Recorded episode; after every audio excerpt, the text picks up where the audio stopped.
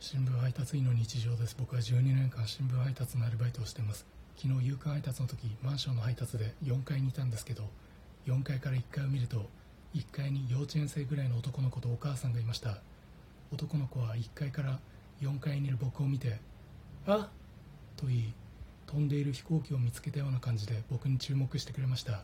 そのマンションはエレベーターがないので4階から階段を使って降りると1階にいた親子と2階の踊り場ら辺で遭遇しました。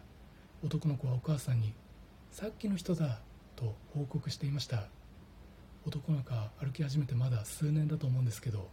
この年でも人っていう概念がわかるんだと驚きました。そして僕は北海道の通学路に出没するクマや沖縄の道を歩いていて突然現れるハブのようにどこへ行っても通報されてきた人生だったので僕を久しぶりに人間扱いしてくれる人がいて嬉しくてその場で泣いてしまいました。男の子は物事がよく見れてるんだなと感心しました。おい少年。ありがとう。